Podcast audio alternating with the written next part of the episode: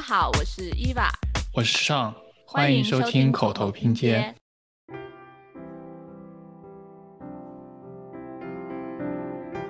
我们读书是不是为了把别人干掉啊？你就是要把别人给卷掉，才才是你生存在这个世上的价值嘛，或者是才是我们这个学科的价值嘛？就总结起来，就是每个人入坑的方式不同，但是每个人所受的煎熬应该是异曲同工，不管你什么专业都好。就是其实我们这个时代的人很多是，我的幸福不是建立在我对某一个标准的一个控制上，我没有一个幸福的标准，我的幸福标准就是你过得比我惨。就你应该是直面困难，而不是通过读博去逃避，因为读博不是一个可以休闲和逃避的一一个东西，它是一个很艰难的一个任务，可能比你原来所遇到工作上的一些瓶颈和困难更要难。大家好，欢迎收听口头拼贴。在今年的六月七日，我国的复旦大学发生了一所命案，相信我们很多的观众都略有耳闻。一位复旦大学的海归副教授，因为不满学校的升迁制度，将一位学校的领导割喉致死。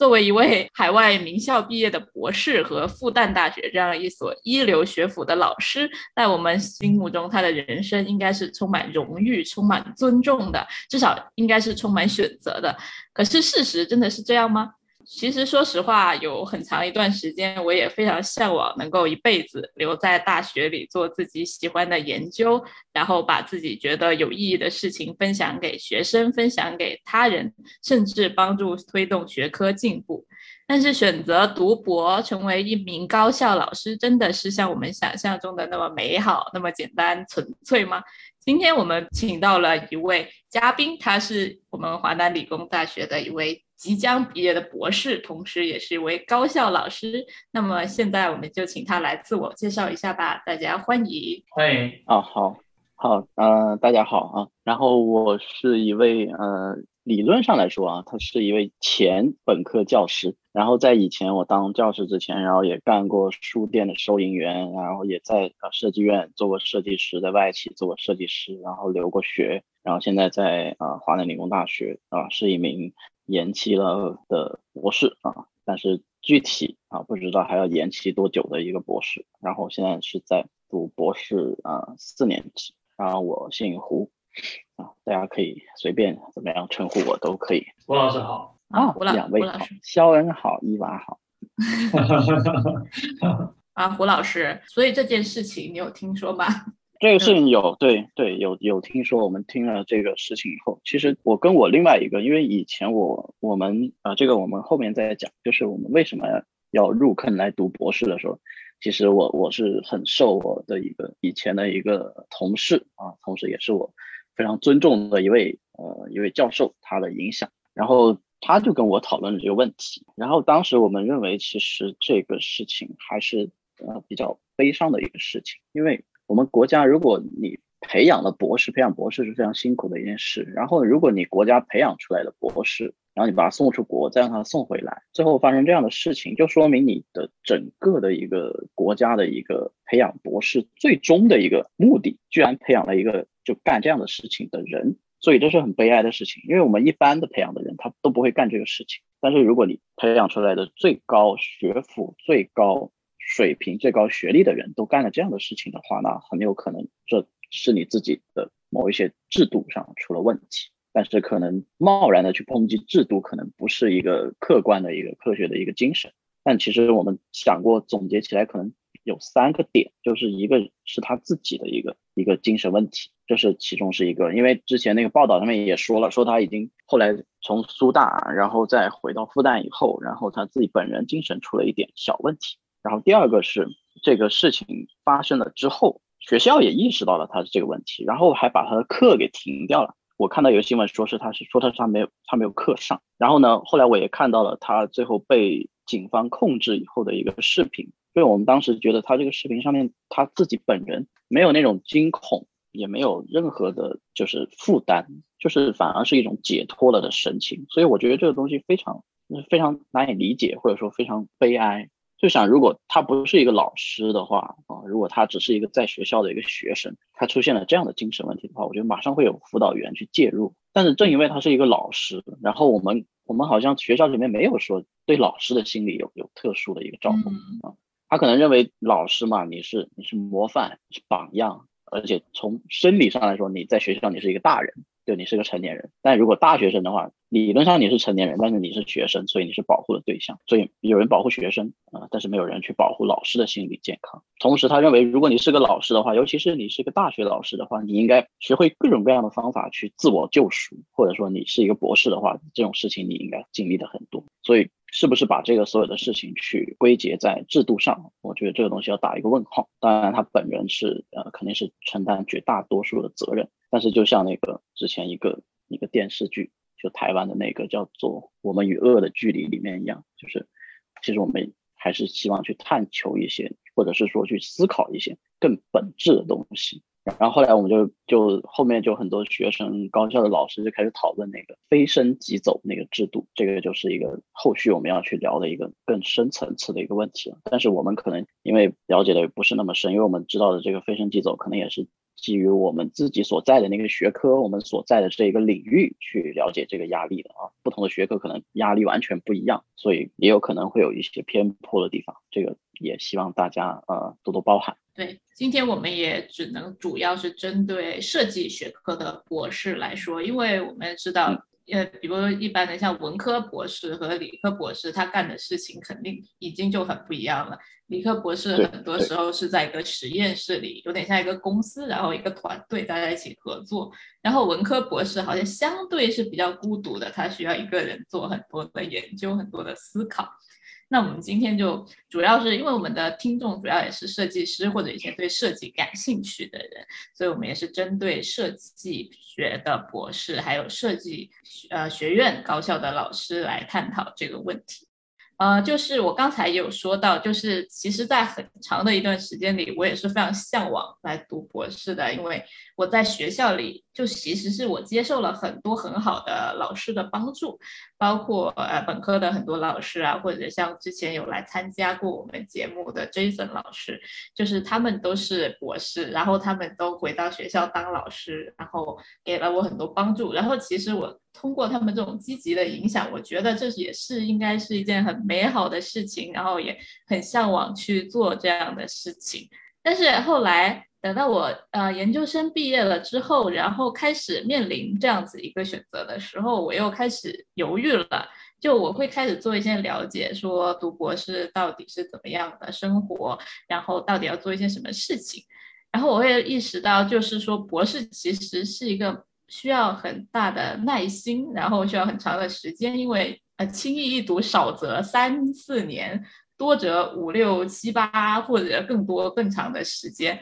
而且进入高校当老师的话，我也有了解到很多高校是有年龄门槛的，就比如说很多高校现在只要三十五岁之前的人的年轻老师来。加入他们学校，然后正常人读完博士，比如研究生读完博士，至少也得有个三十二三岁，至少如果一切顺利的话，那其实这件事情压力是蛮大的。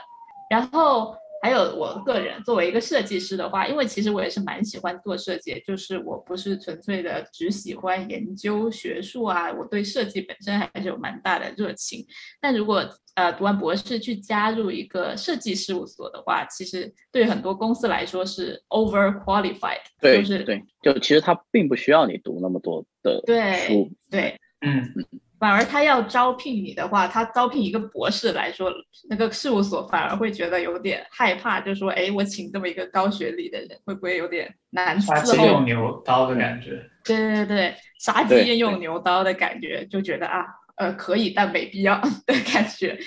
嗯，没错。而且还有听有一些人就是说，高校里的人际关系也是蛮复杂的，就是因为有。以前总是觉得啊，在作为学生在学校里面，你总是都是经历一件很单纯、很美好的事情，每天就上上课，然后跟同学玩一玩。对对对。然后其实高校里的人际关系啊，比如说导师啊，还有不同的职称的教授级别之间的关系，其实是很复杂。然后我就退缩了，我就觉得考虑了这么多之后就有点怂，就觉得嗯，读博士对我来说好像也是可以，但没必要 的感觉。对，所以你是为什么会入坑读博士，做出这样一个选择呢？呃，这个其实不太具有普适性。其实我觉得很多人读博，他有他有很多个人的呃因素在里面。像我自己读的话，是一个很小的一个插曲，就是刚刚我说过一个我很尊重的一个一个前辈啊，或者说是一个教授，他是以前我工作的时候的一个有点像我们就我们隔壁系的系主任。当时我是景观系，然后我们隔壁是建筑系，然后我们建筑系的那个系主任。他是一个非常有非常有才华的人啊，一个清华的一个本科生，然后然后华工的硕士，然后后来他一直想要去读博士，然后后来有一次就是在一六年过年的时候，一六年过年的时候，那时候一般博士考试是次年，比如说你考一七级的话，然后你是当时还有考试的，现在没有了，那时候考试是在一七年的三月，然后后来当时是一七年的一月份的时候，快过年的时候，然后后来。他就突然间他的微信，他给我发微信，然后就发了一个那个报考那个截图给我，然后就发现上面有一个我的名字，就是当时我是以为，当时读博士可以两种，一种是申请，就是你可以你如果成果很丰富的话，你可以申请，然后如果你成果很很稀薄的话，然后你就你就要去去考试啊，然后后来我当时是认自认为我成果非常丰富，然后因为我当时我认为啊我留学经历嘛，那不是大学老师嘛，然后发了一些小论文啊，不是很重要那种论文，乱七八糟。当时真是啊，就是啊，太年轻了啊，然后啊，too simple，然后后来我就去，我就去去申请那个考核制，就没有复习，然后压根就觉得啊，肯定这这个条件肯定可以直接上啊，就是可以可以直接进入复试，不需要去看书，不需要去画会计，然后什么都不用，然后我就就是耐心的在等待过年，然后突然间那个名单一出来，然后我那系主任告诉我，就是说你你的审核是是 B 类。B 类的意思就是说，你你通过了审核，但是你必须参加考试。A 类的话就是你你不用你通过审核直接进入复试。然后 C 类的话你是没有通过审核，然后你也不能参加考试。然后后来我一看，哎，我怎么是个 B 类？然后后来我就想，那我还是要考试啊，就过完年以后马上就考试。过完年一开学以后一个星期就考试。然后当时我还记错了日子，我以为是过完年以后啊二十七天以后考试，然后后来其实是七天以后就考试。然后后来我就硬着头皮去，就是其实我很想放弃的，当时我是一度很想很想放弃，因为。你过完年嘛，然后再回来，然后当时又在学校上着班，然后你学校很多事情，刚开学的时候，然后七天之内就要考试，然后当时我很想放弃，但是我这个系主任他说你不要放弃，然后我就说我为什么我不要放弃？他说因为我也报考了，我跟你一起去，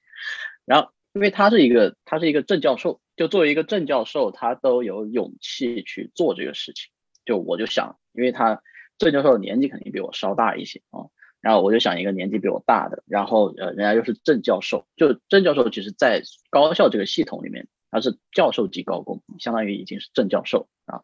人家已经到顶了，人家到顶了，但是人家依旧想去追求这个学术。但是我作为他的一个后辈，或者说我作为他的一个后进力量啊，他作为我的学术上的一个引路人，那我还是应该去陪着他去冲一冲，或者说我希望我跟他一起去去去考试。后来我们两个就一起去考试。然后后来我们就来广州，然后一起考试，啊，建立了深厚的革命友谊。然后后来呃，就考完以后，后来就就发现，哎，后来我们有人考上啊，然后有人相对来说是晚一些才考上啊。然后现在我们这个这个教授这个前辈，他也在重庆大学读博士，然后他每次都跟别人说我是他的学术伙伴啊，但其实其实我们关系没有这么的这种同等的这种对等亲密，不是啊，就是他应该是我的领路人才对。就虽然他入学比我晚，然后呃我是一七级，他可能是啊一九级或者二零级啊，他比我稍微晚一点入学，但是其实他应该是一个我的领路人才对，所以受了他的影响，然后我就去读了这个博士。其实之前还有一些别的一些插曲，比如说啊学校就是我们以前工作的学校，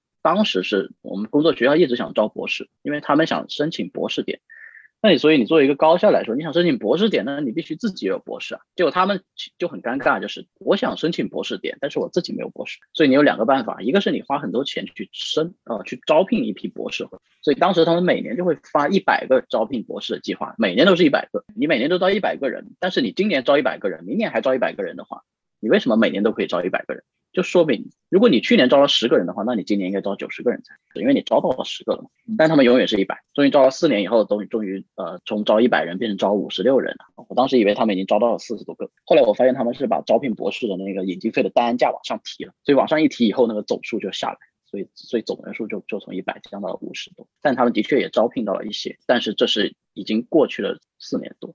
所以这个事情让我也有触动。就是我当时跟我们那些朋友谈的时候，就是你其实两个路，一个你就是花钱去招，还有一个就是你只能是你自己有能力的老师自己去考，自己去去干这个事情。因为你这样干的话，你提前启动，你可以保证你若干年以后，你真的会有人会回到这个学校来去工作，去帮助这个学校。但是同时来说，你也是为了你自己教师的一个能力的提升，因为如果你的团队里面的博士呃越多的话，会对你的整个教学质量和未来的学科建设都有很大的一个帮助。但是具体上你这个操作，或者是说博士在这其中能不能有这么高的话语权，这是另外一个问题。就是你学校能不能够达到这一点，就看你自己的一个学校对这个人才的一个使用的一个情况。所以。这个东西还是很值得去讨论的，或者说你对这个未来的一个设计学科的一个发展，但有有一些人就就不是这样的一个想法，他认为就是设计可能是没有办法教的，或者是博士你没有实践经验，你没有办法去更好的指导学生。但是我觉得这个东西又又又得分开两说，就是如果你要求一个人既是博士，然后又有丰富的设计经验啊，最好在最好在 SWO 啊，在。啊，Sasaki 在 AECOM 各种大公司都待过，最好每个公司你就待超过五年以上啊。然后还要要求我是博士，还要要求我三十五岁以下啊。那我可能从幼儿园毕业开始，我就在斯沃工作，可能就就 正好能达到他们的要求啊。所以这个对我们这个专业的人，的确是有点太过苛刻啊。就你要要求我有博士学位，又要要求我有丰富的实践经验，然后同时学校还要求我各种各样的成果。啊，那我这个对对我们这个学科的博士来说，非常，我个人认为非常的不友好，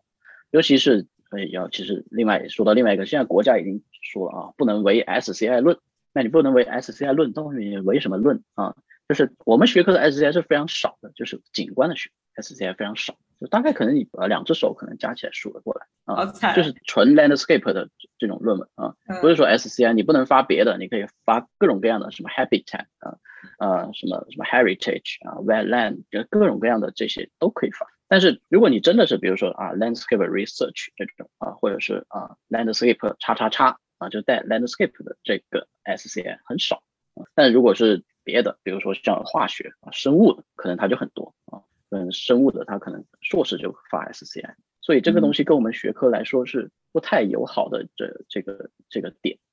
然后同时还有一些我们的同事啊，就是我就见过各种各样读博士的，有的人是读完硕士以后不想不想工作，他读的博士。就像我们在华工，我们见到一些啊，读完了硕士以后，觉得我在这个环境里面历练还是不够，或者说我觉得我在华工还有一个更好的成长，让他们去读博啊。就像我们呃，还有之前 Jason 的那个朋友啊，就是。就是那个很有意思的那个徐腾，清华的那个徐腾，他就就是我就是要读博士啊，我哪怕我梦里梦到范冰冰，我要读博士啊，梦里范冰冰告诉我要读博士，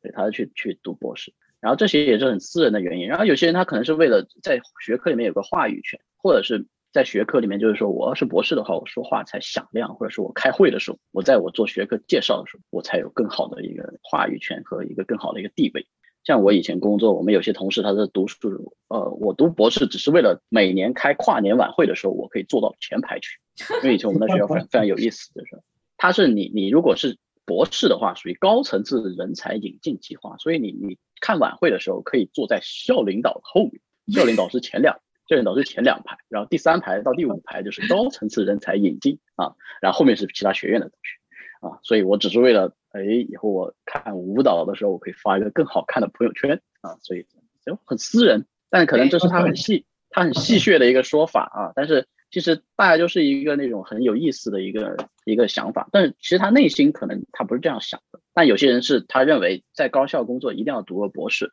因为你在高校工作的话，你不是博士的话，你你会认为你身上有个短板，但其实你可能不是有短板的，你可能是很健全的，大家看起来你是一个。很丰富、很健全的、很厉害的一个老师。其实我们华工也有也有一些老师没有博士学位，但是这不影响他带硕士的能力，或者是不影响他上课的魅力。很多很多都是这样啊。对，我可以做就很多优秀，对很多优秀的老师不一定有博士学位，但是在他们自己的内部的系统，或者说内部的一个不不只是我们就读的化工啊，还有别的学校，比如说我以前工作的学校，在你晋升的时候，如果你是博士的话，那可能你跟别人 PK 的时候。你就一锤子就可以把别人给给干掉啊。但是不是我们我们读书是不是为了把别人干掉啊？或者也就是说后面我们要讨论的问题啊，就是你就是要把别人给卷掉才才是你生存在这个世世上的价值嘛，或者是才是我们这个学科的价值嘛？我觉得不是的啊。虽然我们学科一直在我们有竞标，没有投标，各种标啊，但是真的是要用用这种方式去。推进这个学科的发展，或者说去去这样子去，那就不一定。然后也有像我我刚刚提的那一个，我们在重大哦，我们叫他玉老师哦，我们叫玉王，然后非常厉害的一个人，他读博士就是他就说我就是纯学术。我说你当然纯学术啦，你自己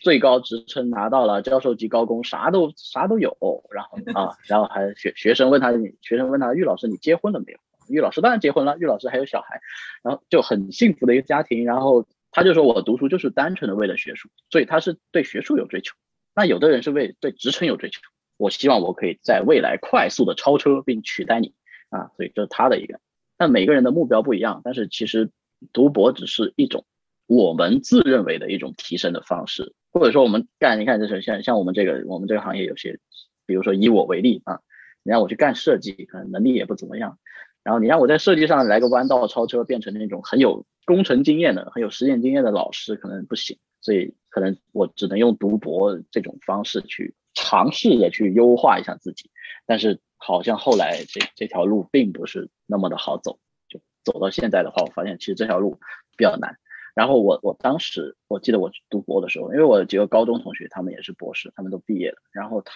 我在我入学的时候，他们跟我说，因为有一个很厉害的。他是我们当时我们我们当年高考的时候，我们我们那个省的理科的状元，他就他智商肯肯定是非常非常高的一个人。他当时跟我说，只说过一句话啊，他说不要低估了读博的难度，就是一个这样的人。就我们当时认为他读博应该是很轻松的啊，但他当时就跟我说，他说不要低估了读博的难度，或者说呃，如果你小看读博的人，必将怎么怎么样啊，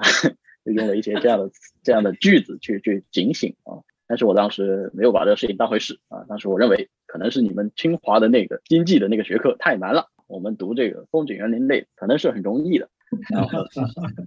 事实事实证明，其实也并非如此。我觉得全世界但凡是能够发放博士学位正儿八经的那种啊，除了一些特别特别第三国家的一些一些国家，我知道一些呃，比如说菲律宾啊，某一些教育欠发达地区，他的博士可能会好毕业一些。但是其他的，甚至我们有很多人可能觉得不是太友好的一些国家，比如说东南亚的一些像啊越南呐，或者是呃缅甸呐这一些，他们的博士我觉得都不见得好毕业。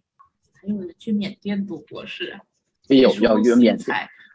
对，去缅甸的有啊，去像我们以前我工作的学校，我们以前在广西工作，我们在广西工作的很近东盟地区，所以对那些人我们就熟得很。啊，我们跟他们就和非常友好的关系，然后我们就有很多呃，有很多老师去泰国读的比较多，因为泰国是主要是讲英语啊，所以呢没有语言的压力，只要学一些基本的泰语生活，然后再用英语就可以去授课。然后很多人学英语的，呃，就是读读泰国的一个博士，然后有些人去韩国去读，然后也有人去新加坡、去马来西亚的也都有，就是泰国、新加坡、印度尼西亚啊。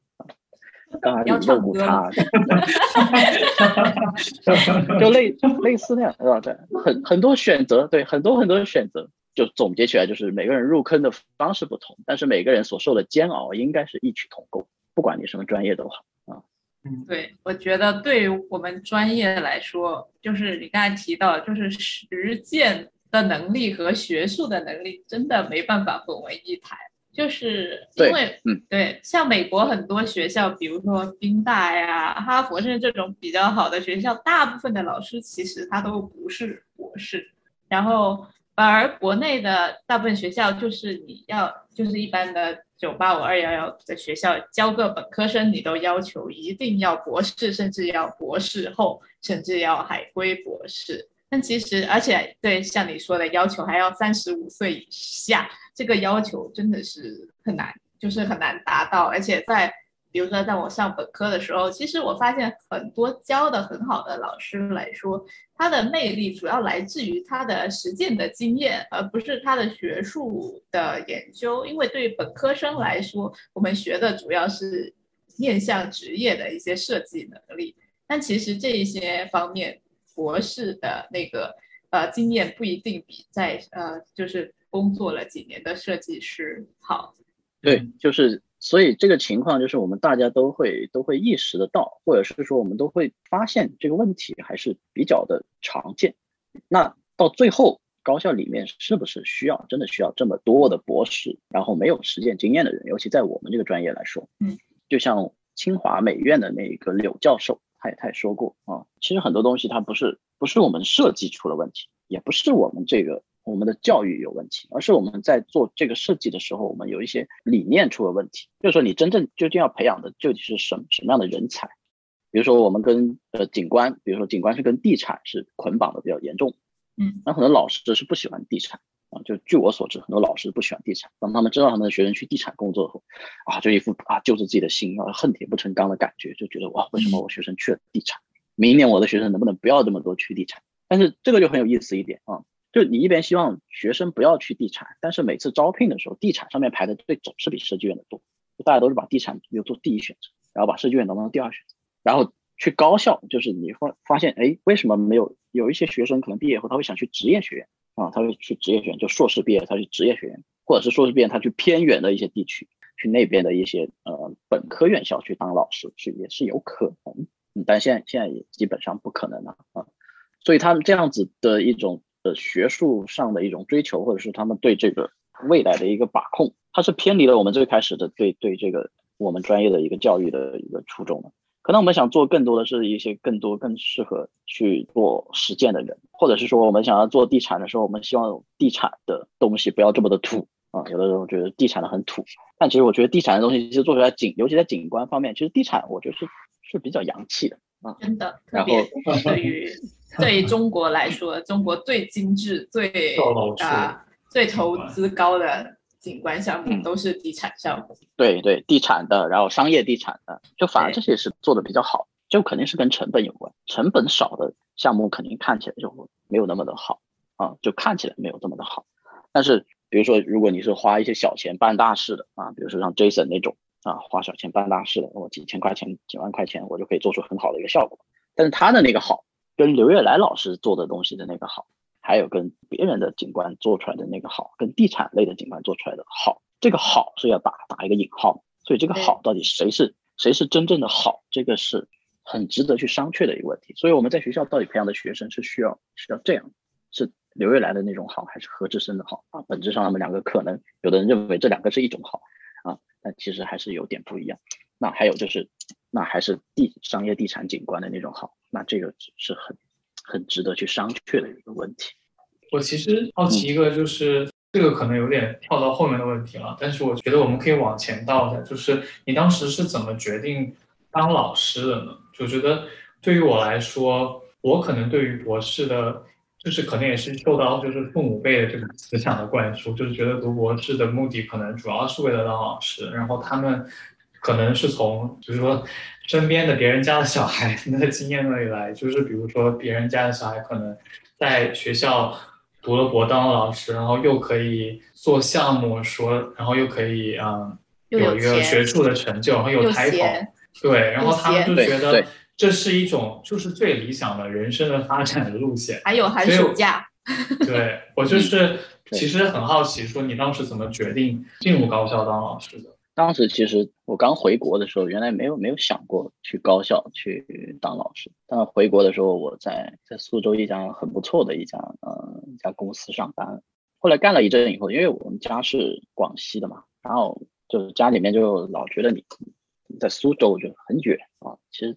当时年纪也小，然后觉得苏州好像是挺远的啊。但是现在其实看来其实。你坐飞机也就两个小时的事情，其实没有多远啊。跟就像你去美国，我们坐一天啊；去英国，我们直飞也要十二个小时。其实这个时间其实并并不算什么，但当时就觉得有点远，然后家里面人也是觉得这样子。然后后来我们就就发现那个呃，我们家乡那边，我们广西那边有有学校在招聘老师，呃，找的还是景观设计学的老师。其实我当时是其实还是个人还是喜欢称自己是景观啊。这个就是涉及又涉及另外一个很很严肃的问题啊，对对，这个太有争议了，这个太大了，对，又是要争，对对对，但其实我觉得这就是我呃，我也不想过多的讨论这个问题啊，讨论太多这个问题容易把我们置于一种不好的一种境地啊。那我们就是统称啊，landscape 啊。然后那个 landscape 的时候，他就是我们那里就招一个，他是招景观设计学老师。然后后来当时还有我我还有表哥，我有一个表哥呢，就是那个学校的一个老师，他是别的学院，他现在也是副教授了。然后后来他也去读了，他也去去读了博，他好像是一一九年去。我当时想当老师，就是其实说白了就是跟流川枫为什么选择湘北是一样的，就因为近啊，就是因为啊离离家乡都会近一点，但其实也没有近多少。我从南宁回到桂林坐高铁两个多小时，然后我从苏州回到桂林坐飞机两个多小时，我就看不出看不出距离到底近在哪，可能只是心理上的一种劲。然后后来就就就做了一个这样的选择，然后当时其实也是有一点对高校这个教师这个东西缺乏理解，就跟刚刚校说的一样啊，觉得我社会地位很高，然后我的收入还不错啊，社会地位高，收入还不错，还有寒暑假，应该是三大误区才对。就我们先先说第一个啊啊，社会地位高这个东西啊，这个社会地位高只是你你认为的高啊，心里面听起来很高。我说我是一个老师，但是其实我们忽略了很多点啊。现在我们这个我们这个时代其实基本上。反正我们我们那边一般年纪大一点的人家会叫你师傅，但如果你是稍微有那么一技之长的话啊，比如说我修单车，我会干干一些别的木工活或者什么，人家都会叫你老师。所以老师这个词被就像很多艺人啊，何炅老师啊，这个老师那个老师啊。呃，何炅可以当老师，何炅本来是老师啊。沈腾啊，对，沈沈腾也是老师啊。可能贾玲，贾玲也是老师啊。然后我很喜欢沈腾，很喜欢贾玲啊，没有任何那个诋毁他们的意思啊。而且你被叫久了以后，你就没有什么，你你会觉得这是一种嘲讽，对吧？就像我在我在我在学校里面在遇到以前，就是我我之前参加 Jason 工作坊的那种我们组里面的同学，然后每个人叫我胡老师，然后我就会觉得，就是我我是不是又干错了什么事情？然后我你要批评我了，然后每次这样子说。然后这个是一个，然后第二个是一个收入还不错啊，这个这个绝对就是谣言了啊，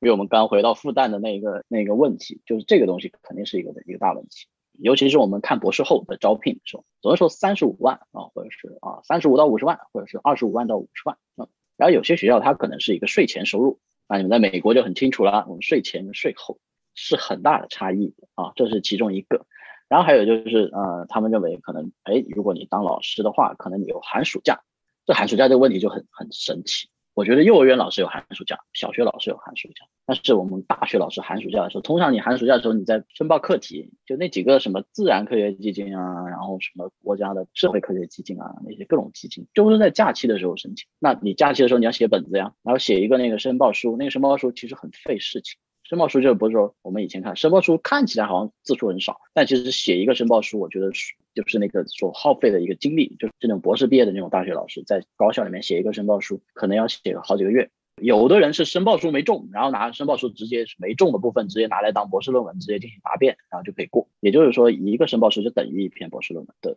难度，就有人会这样子用。之前就有高校的老师，就是他是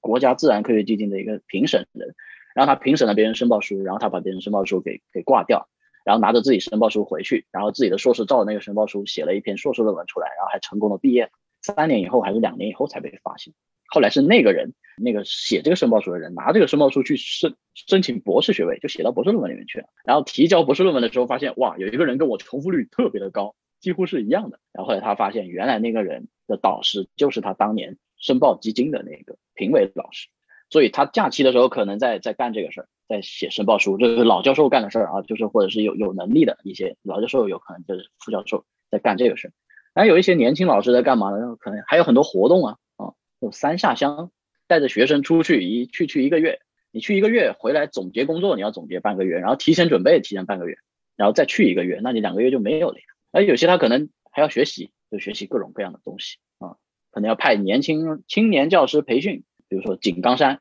就青年教师派六个代表，然后去井冈山去学习红色精神。就是你你的假期其实并不属于你自己，你只是认为有假期，跟别人说我放假，但是其实学校对你来说还是有很多工作。然后同时，尤其是我们这种在线工作的这种啊，我随便发一个啥给你，你其实也在工作。像我们有疫情，我们在家，其实疫情在家工作的人，你感受到了半分在家的快乐吗？我觉得可能没有，就是可能有在线工作的一种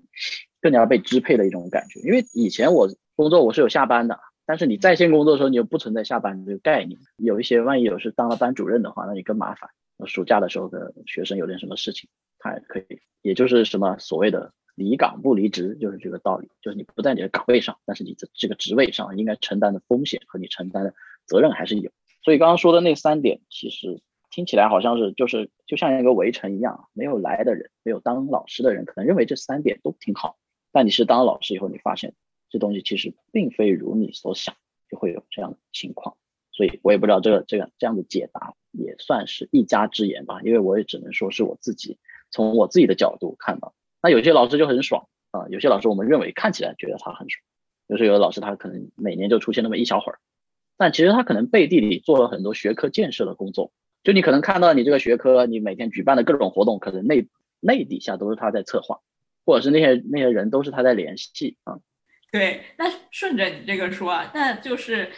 呃，除了寒暑假之外，就是读博士的人，博士生的日常生活是什么呢？主要每天要干点什么？在或者说在这个博士这个对这个这这个又我我只能。我只能通过我自己的一个经历去去判断啊，就是比如说读读博的一个日常，有一些工作室啊，每个工作室有不同的风格。就像我们的工作室呢，就是我们工作室是是要有一个学习的一个环境，大家正在来学习。然后有些有些老师他可能呃横向项目比较多，或者是他自己手头上项目比较多。像我以前工作的同事，他们就是说你跟我读硕士，我就有给你干不完的项目。那其实你就跟在公司画图是一样。然后有一些读博士的，他可能是把你当成一个项目负责人去做，或者说前三年你就不要想着写论文的事情，你前三年先帮我把项目给做了，就是你先多做项目，做满项目以后，然后到第四年你开始写论文，第五年就毕业，就是这样，或者是第四年写论文，第六年毕业，有这样子的，就是每个每个工作室节奏不一样，所以在就读之前，你还是要去研究一下导师的一个形式的一个风格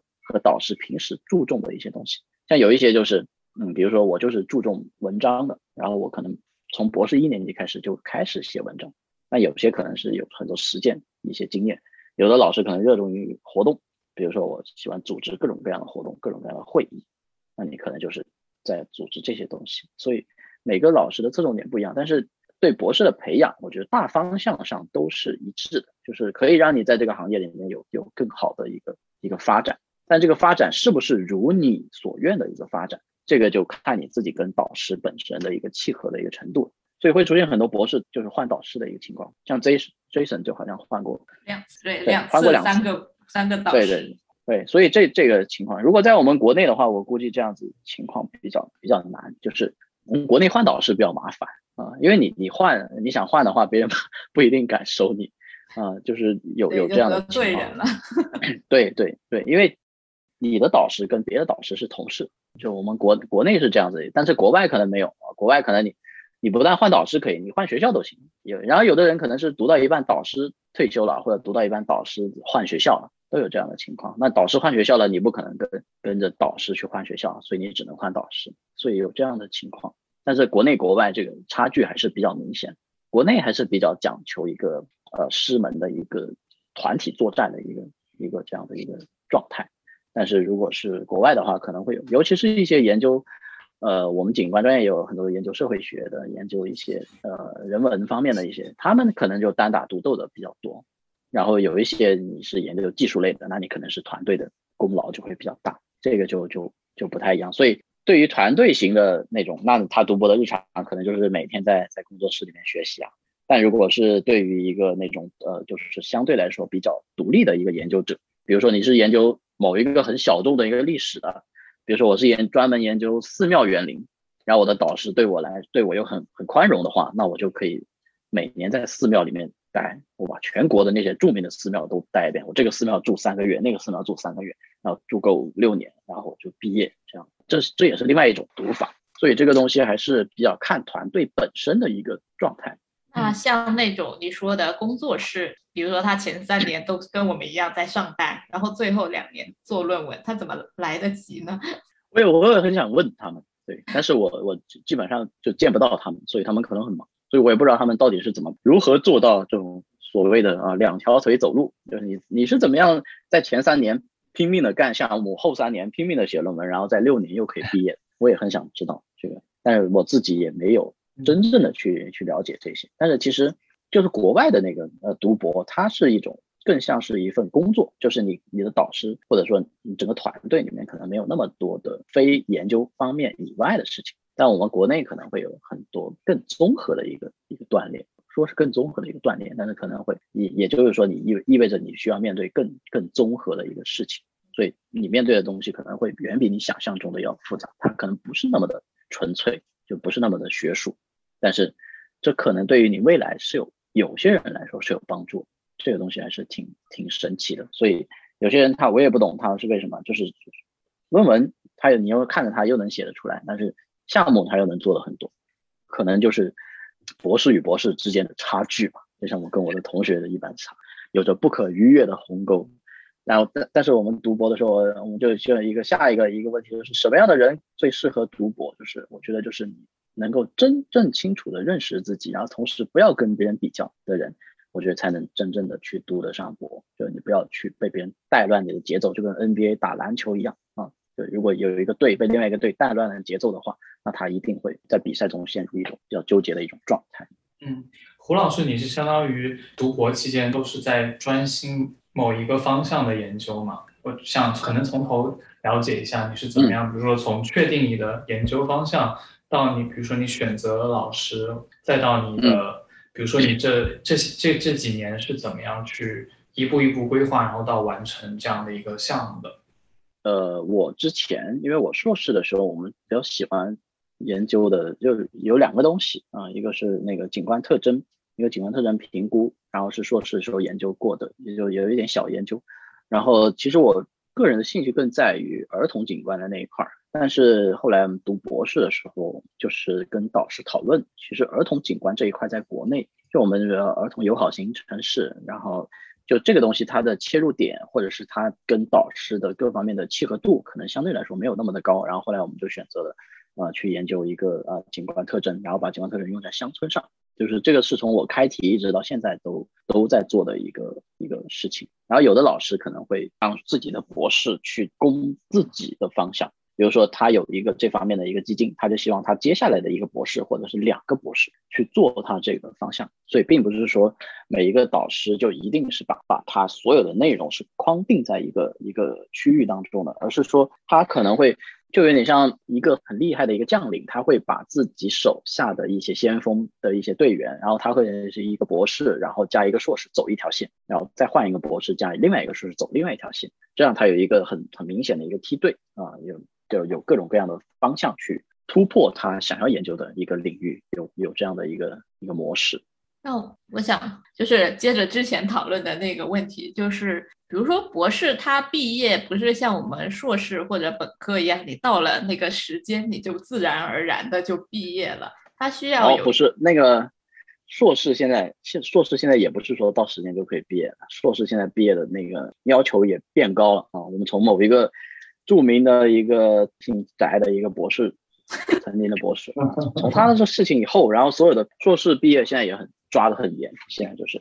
所以我觉得这个事情也是很很有意思，就是从他的事件以后，然后有的学校是说你要把论文的重复率降到百分之五以下，我觉得这个东西就有点很奇怪，然后有的人居然也还曾经有学校居然说要降到百分之一以下。所以这个就意味着很很有很有问题的一个事情。就我们以前在英国读书的时候，我们的要求的合格的重复率是百分之二十以下，尤其是读法律的，你法律条文、你的法律条款、你的法律的专有名词是都是固定的，嗯，你不可能没有没有重复。就是有的学校可能是，哎，我重复率只有百分之零点三八，嗯，他觉得这个东西创新性很高。就像我我我曾经在知乎上跟人家吵架也是一样，就说重复率不代表创新性。你不重复的部分是你的创新，但是并不是说你不重复的部分越高，你的创新性就越强，这是一个比例的一个问题。我关键可能我百分之七十跟人家不重复，然后我另外一个百分之九十九跟人家不重复，但是我可能百分之七十的那个东西对行业的促进性或者对行业的一个帮助是更大的，但并不代表七十就弱于九十九，因为你九十九可能你只是水化，你把你把你把一个词用大白话颠来倒去的反复的去说。那它重复率就会降低，这个东西其实跟跟那个是不一样。然后硕士现在也反正也挺难的，我觉得光光是硕士就已经挺难了，就更何况是博士就有这样的情况。所以每年到了毕业季的时候，很多人去啊翟天临的微博下面去谩骂，我绝对可以理解这种心情。你去了吗？我我没有我没有我没有微博，我也想去了，但是我没有没有微博。嗯，现在博士要毕业的话。大概是需要一个什么样的，要达到一个什么样的程度？就是我我只能只能说我们自己学校的一个要求，学校的要求就是呃，它是有一些，它会会给你列一个期刊的一个列表，就是说你在这个列表上面你你发多少篇论文，然后你发够了，然后你就可以把你的大论文拿去送审。呃，有的导师他是认为就是说，呃，你的大论文要跟你发表小论文相关，所以你就要把你的博士论文拆分成小论文，然后拿去投稿，然后你投稿录用到一定程度以后，你就可以毕业，就这样子。这是国内的情况。但是我我个人还是比较喜欢国外的情况，就是国外的他是我的学术委员会就可以决定没有有没有毕业的资格，就我对你没有任何小论文的要求，你只要写出一篇漂漂亮亮的博士论文，你就可以毕业。这是我们我们国家对于大论文、小论文的一个，我觉得其实还是在，就是因为这个论文可以帮助学校提升排名，对，所以论文就是一定是由博士和导师的团队去产出的，然后博士是导师团队的一个重要的一环，所以。你给博士有小论文的压力，那你的学校的小论文就会有产出。所以，我们我们国家好像只有，就我们这个专业好像只有清华是不需要小论文。所以，你们读博的话可以考虑一下清华。但其实，嗯，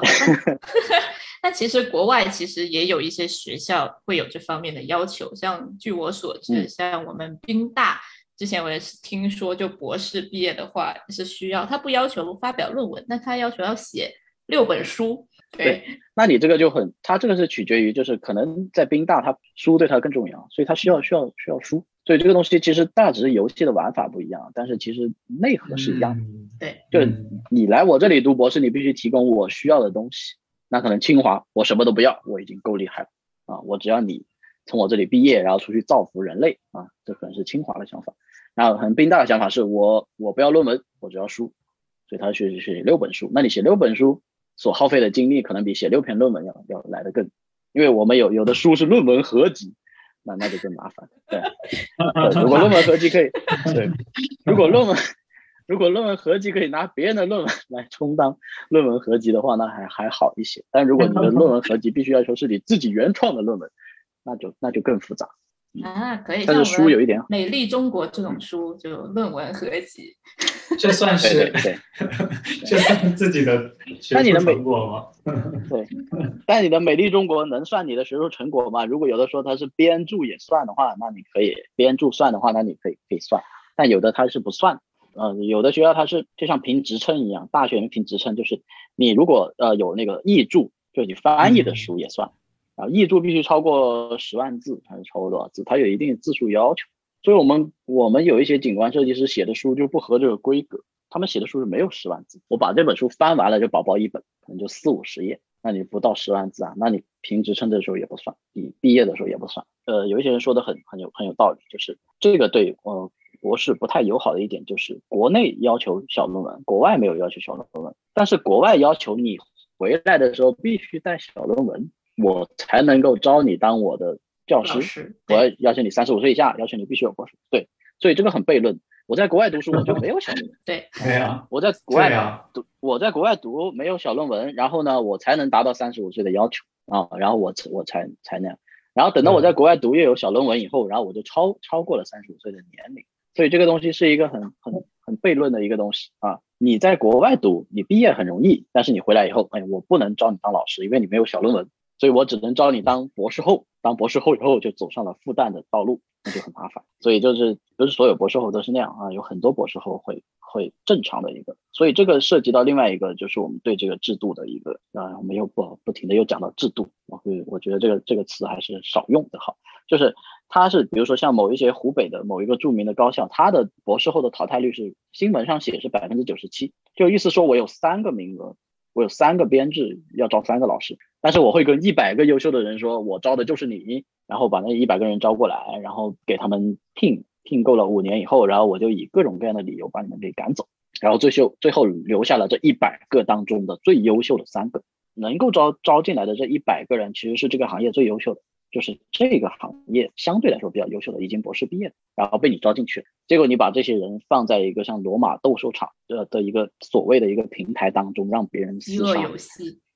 对，让对，然后厮杀完以后，最后淘汰了百分之九十七。然后其实这九十七，如果当时你没有做这个，你让他去了相对来说次一点的学校啊，或者是说偏远一点的学校，去了西南的学校，去了别的学校，可能他能够在别的平台发挥更大的优势。比如说你去了那种没有什么博士的学校，他可能可以发挥他更大的一个余热，因为他在这个地方被被你淘汰掉了以后，他还要再找一个别的教职，一方面可能年龄也超了，因为这个长聘制他一聘就是五年，或者是有的是六年，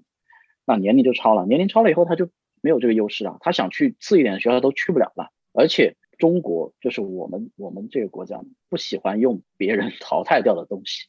嗯，那我们的技术也是不想要，我们的技术就像我们看那个大江大河的时候，我要引进技术，我就要引引进最先进。然后我我我要怎么样，我就一定要用用用最最好的。我我不想要别人，我不想要这个被武汉大学淘汰下来的一个师资博士后或者是一个长聘的，他没有通过武汉大的考核，然后我就收了他啊，我宁愿招一个新的，就是没有没有没有在武大长聘过，人家比他年轻，人家要的钱还比他少。而且你在你在你在那个地方长聘的时候，你的所有成果是归于你长聘的学校，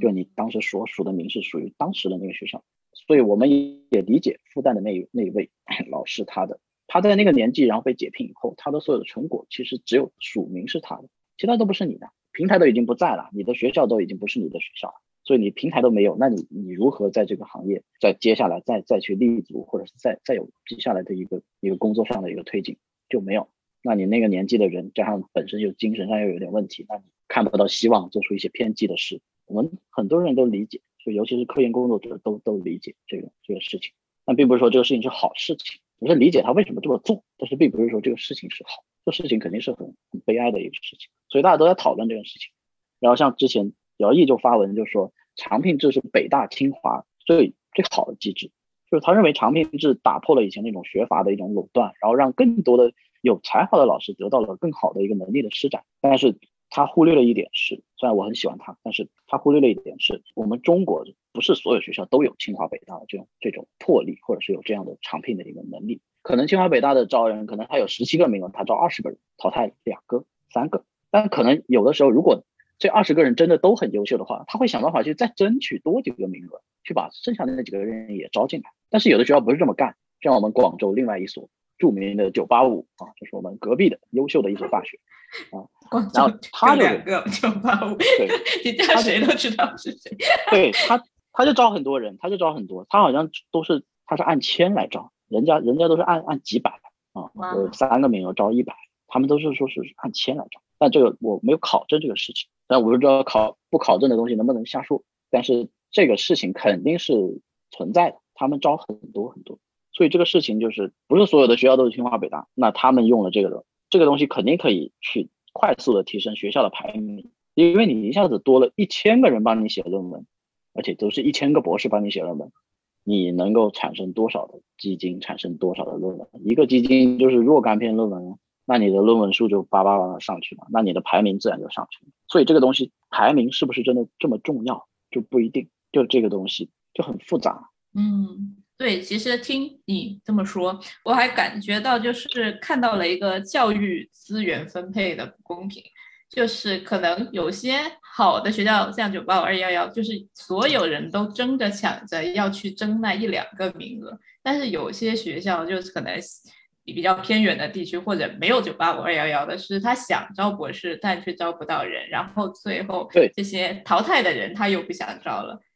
对。对，而且还有还有一点，还有一点非常奇怪的事，就是如果你一旦发现一个有一个老师在西南那边的学校，或者是在一个相对来说次一点的学校，他有很优秀的科研潜质的话，东部的发达的九八五学校，或者是双一，现在叫双一流的学校啊，他会花很多的钱把把那个老师给挖过来，然后那个老师会把他整个团队整个带过来，嗯，就是这样子造成一个一个强的变得更加强，对，然后一个弱的变得更加弱啊。是。所以就会出现这样的情况，就是原来本来就已经教育分配不很资源很不均衡。其实很多学校就是其实像那个有一个招聘的网站叫做高校人才网，他每天上面发很多招聘信息，都在说我们哪个学校哪个学校都在缺，但是为什么这么多人都不去？他的招聘要求都是博士，有的很偏远的地方可能是硕士起招，嗯，可能相对来说他会把要求放得更低一些。尤其我们专业，我们专业的博士其实相对来说还比较少的，但是。发达地区的基本上就很很难有看到有招聘的一个一个信息。比如说你要是清北，你想留在广州，广州工业、广州大学、呃广州美术学院这样子，可以可以让清北的博士去。但如果你是一个华工的博士的话，你想留在广州，门路就相对来说可能前两年还好，前前三年四年可能还好，但是现在如果你是一个广州的你是一个华工的博士，你想留在广州的高校，尤其是本科院校，可能就很难，就完全不一样。比如说像今年一个我一个北大的一个朋友，他就是在犹豫是说是广州工业还是华工的设计学院，就没办法到华工的建筑学，你只能去华工的设计学院。他有这样的，而且这些都是是都是长聘，就所谓的飞升即走的一个制度聘。就是说，你是一个北大的博，我现在都只能给你飞升即走，那何况是你别的学校的博士？所以这个东西就会，但是如果你把眼光放到一些西西南的一些地方的话，可能它可能又会有更多的教职，但是教职一般来说啊，教职的位置跟教职的薪水会是偏欠发达的地区更多，就无论是引进费、安家费那些，都会是欠发达地区更多。但是欠发达地区呢？他们又会认为平台不好，所以这就跟一个就是说我一次给你一笔钱，年薪和发展就很受限，还是我没有钱给你，然后你成为我当中的一员，这个就跟 NBA 里面的一个一个东西是一样。你想拿个大合同，你就必须是小球会，但如果你想拿总冠军，你就要抱团，抱团的话，那你就是自然就什么都没有啊。你抱团可能你薪水还要降低呢，就会有这样的一个情况。但是这个跟 NBA 的大发展也是一样的，强者恒强。抱团的人永远是能够抱团，三个人抱的团会吸引来更多的优秀的球员。但是小球会可能你能够养活一个当家球员就已经很艰难，所以就会有这样情况。高校里面也是一样，这个团队的一个建设和未来的一个差距，我只看到差距不停的在加大，但是我没有发现差距在缩小，就暂时没有看到缩小的一个问题。因为东西部高校的量量级上就是经费上的量差距是百倍级别。以前我工作的学校，我们的五年到费的到位的经费可能只有华工的百分之一，五年到位的经费只有华工的百分之一。就是说我可能在华工看到的一个老师，他生下来的一个基金加上各种横向加上来的一个所有的基金的总共的钱，跟以前我在以前我们学院一年所申请所有老师生下来的经费的钱加起来是一样多的。就这边一个老师的一一个本子就抵得上。以前哦，我们学校的所有老师，五十个老师的所有本子加起来那么多，可能一个一个本子一万，优秀一点的一般项目是两万，重点项目是五万，然后青年项目是五千，但是这边呢就不一样，就可能青年项目是二十万，什么什么是五十万，然后还有七十万，那这个量级就完全不一样，因为你不是所有人都能生得下来的，所以这个东西就是经费的量级看得出学校之间的，所以这这也就是他们所说的平台的量级的不同，平台的不同就导致了这样的量级的。巨大差异，所以就会导致有更明显的东西部分配的不同，所以有更多毕业的学生，他们不乐意去偏远的地方，或者是不乐意去相对来说平台差的学校，这也是他们对他们未来的一个考量。所以很多人说要站在巨人的肩膀上，但是有几个人有这个勇气，是说我我自己想成为这个行业的巨人，很少，一般都是就除非真的是很很有能力、很有想法的人，或者是他有独立做研究的能力的人。他才可能会去做这种，比如说像我们景观的，如果你研究一个什么少数民族的某一种景观，那你必须去到那个少数民族的那个所在的区域去研究。但是可能你你要是去到那个少数民族所在的区域的那个学校，可能他连他一年可能光光光那个经资助的经费连差旅可能都 cover 不掉，那你就没办法做你的研究了。像我们之前北大的一个老师，他他说我都是自费做研究，但是很少有人有这样的一个。家庭或者是有这样的一个一个资金的一个支持，所以这个东西是很也是很悖论。就是你想做研究，你想做小众的研究，或者是你想自己踏实的做一些研究，但是你背后又没有一个很好的平台去支持你，你没有办法去做。但你有了一个好的平台以后，可能你做的研究就不是你真心想做的研究了。就像伊娃之前说的啊，我想在高校里面去认真的做我喜欢的设计，然后去分享我喜欢的东西。那可能你真的到了高校里面，你没有办法分享你喜欢的东西。你只能在选修课上分享你的东西，还要去时刻的担心有没有课程督导来看你有没有在认真的上课啊，或者是你有没有按照你的备课的一个教案去上课。像我以前上课的时候，经常就是不按照原来既定的计划去上课，可能讲的东西是跟教案上是不一样的。那有可能督导会认为你为什么你上课连 PPT 都没有？那为什么我们这个专业一定讲课要有 PPT 呢？不一定，是吧？嗯，那。我们刚刚说了很多，就是读博的压力啊，包括制度上的，或者说毕业上的一些压力，种种。那你能不能总结一下，什么样的人不适合读博士呢？如果一个人不适合读博士的话，他内心没有一种真正的一种独立的追求，就是如果你不是一个独立的、有自主能力的人，就你你的想法很容易受别人去影响，我觉得就不太适合读博士，就太过于患得患失的人也不适合读博士。比如说你看到别人发了一篇论文，然后你自己没有发，那你就很焦虑，然后焦虑的睡不着觉，这种我觉得就不太适合。因为你没有把握好你自己的节奏，因为每个人研究的方向不一样的，有些人可能是先要做三年的实验，然后突然间出好几篇论呃建筑技术的，比如说我要做一年四季的模拟，你模拟完一年四季，你把一年四季的数据记录下来，你都要一年四季了，那就要需要一年了。但你看到别人人文那边的啊，三个月就出了一篇论文，但是我模拟我这边数据都没跑完一年，那你跟人家如果一旦产生这种时间上的一种差距，你就开始焦虑。那你就不适合，我觉得这种就是你没有一个把握好自己的节奏。还有另外一个是喜欢跟人家比较的人，我觉得这种这种人就在这个时代是很多的，就我的什么都要跟你比。所以我们行业也有这样子的一个情况，就是其实我们这一个时代的人很多是我的幸福不是建立在我对某一个标准的一个控制上，我没有一个幸福的标准，我的幸福标准就是你过得比我惨。所以就是